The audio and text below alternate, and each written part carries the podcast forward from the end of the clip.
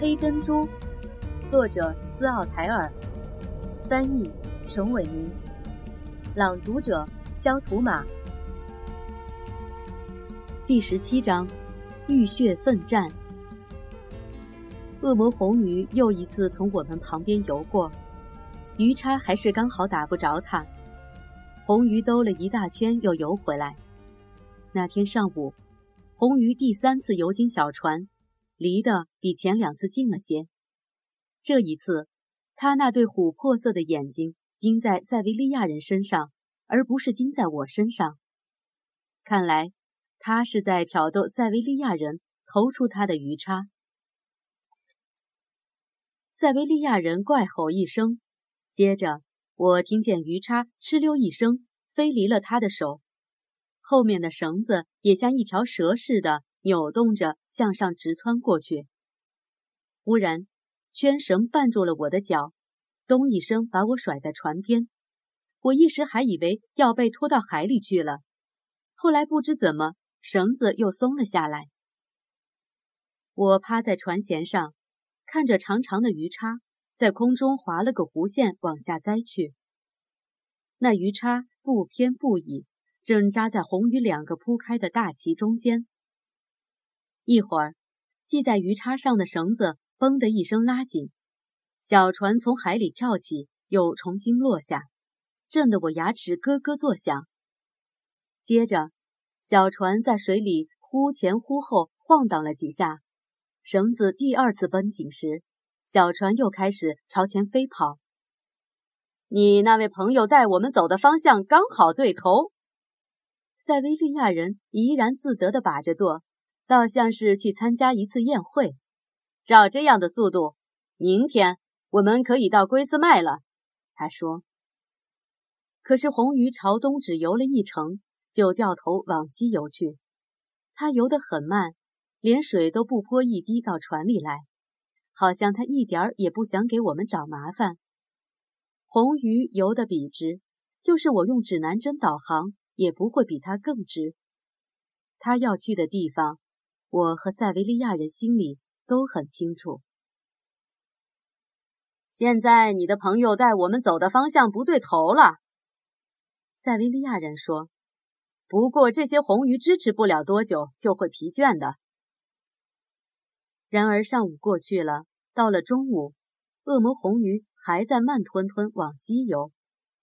这时候，塞维利亚人有点沉不住气了，头上的宽边帽也歪在一边。他不再把舵，却将舵柄往我手里一塞，站到船头上去。在船头上，他清楚地看到这个海怪把鱼叉不过当做一根小刺。塞维利亚人不时喃喃自语，说几句。后来他看我时，眼睛里有一种异样的光彩。我猜疑他是不是最终明白过来，那个他看不上眼的对手，不是一条普通的红鱼，而是恶魔红鱼。用不着我多费时间去琢磨，就在小船跟死岛平行时，塞维利亚人腾的一下站起身来。从腰带里抽出那把软木柄长刀，我以为他想割断那根把我们跟精力充沛的红鱼牵在一起的绳子。塞维利亚人说不定一时也有过这种念头，不过他后来却咒骂了一声，把刀子放在一边，去一把一把使劲拉拽绳子。塞维利亚人费劲儿的一点一点把小船拉向前去。恶魔红鱼游在平静的海面上，既不改变速度，也不改变方向。我们终于靠近了它，近的几乎可以伸手抓到它那根长长的尾巴。塞维利亚人把绳子牢牢地系在船头上，扔掉帽子，脱去衬衣，从腰里拔出刀子。他深深吸一口气，然后再吐出来，一呼一吸，连做了三次。像是准备下海做一次长时间的潜水似的。塞维利亚人这么做时，脸带假笑，动作有如演戏一般，仿佛他是一个魔术师，正在为登台表演做准备。我感觉得出，他心里发誓要杀死恶魔红鱼，不管时间多长，代价多大，他要以此来证明，加斯坡·路易斯毕竟是个比我想象中还要勇敢的男子汉。我本来以为自己已经忘了塞维利亚人和我之间的夙愿，我以为找到黑珍珠以后，这种怨恨已一笔勾销。现在看来，我是想错了，他并没有了结。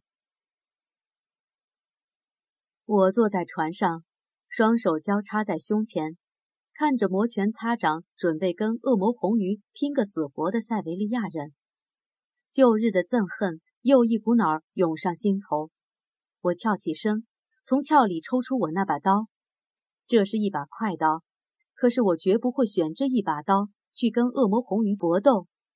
现在我明白，世上能用来跟恶魔红鱼搏斗的刀还没有呢。我们一起杀死他吧！我叫喊着。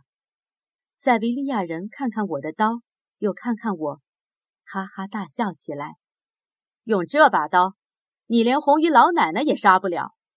他说：“坐下，抓住船边，红鱼一往水里钻，你就砍断绳子，要不然你会连人带船被他一起拖下水去。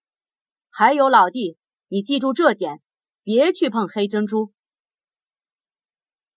一转眼，塞维利亚人纵身一跳，落在红鱼宽大扁平的背上，他脚一滑，跪倒了。跟着就朝那根嵌在红鱼肉里的鱼叉爬过去。塞维利亚人一手抓住鱼叉杆，一手拔他的刀。塞维利亚人跳到红鱼背上，顺着红鱼脊梁骨爬去。后来他抓住了鱼叉杆。这段时间里，恶魔红鱼一直在平稳地游动，一半身体在水里，一半身体在水上。漆黑的鳍一沉一浮，一点变化也没有。我简直怀疑，恶魔红鱼是否感觉到背上有了一个人。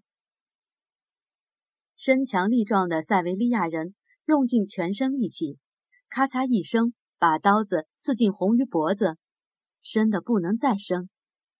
恶魔红鱼全身一个震颤，哗一声跃出水面，又轰隆一声落下来，尾巴呼一下。在我头顶上掠过，海水从红鱼背上带走一缕缕鲜血，刀子第二次扎进去，恶魔红鱼尾巴抽打着海水，喉咙里发出一声低沉的呻吟。他把旗抬过背脊，像是要把塞维利亚人扫下去。接着，他往水里钻去，绳子一下子绷紧了，小船箭也似的射出去。船上的东西全翻在海里。在这个海怪引进水里的一刹那，我根本就没来得及按照塞维利亚人的吩咐把绳子砍断。转眼间，小船给拖得歪向一边，往水里陷。浪头把船头抛了起来，快的只有吸一口气的时间。就在船钻进浪谷的一刹那间，绳子有几股断掉了。只剩下最后一股，又把船拖了一阵才断开。塞维利亚人跪着，双手抓着鱼叉，他准是想把铁钩扎得更深些。红鱼的鲜血四处喷溅，挡住了我的视线。断绳的一头回弹过去，缠住了他，好像孩子们在武术节拉着彩带，围绕花柱旋转。把手一松。彩带便缠在花柱上一样。塞维利亚人没说一句话，也没叫喊一声。他的背转向我，我一眼瞥见他身上那最令他得意的刺青，画面横贯他宽阔的肩膀，颜色有红有绿有黑，刺的是他在杀死一条足足有一打触手的章鱼。轰隆一声。塞维利亚人和他的对手一齐沉了下去，手里还抓着那杆鱼叉。我把小船拾掇了一下，过了一会儿，又找到了漂在水上的桨。我在塞维利亚人沉没的地方划来划去，全找遍了，只看见一团水泡。塞维利亚人的软木柄刀刀尖朝下，飘在水泡当中。太阳下山时，我开始划船回拉巴兹去。这时我才想起黑珍珠，黑珍珠还在船尾塞维利亚人放的地方。船上所有的东西里，只有它没有被抛进大海。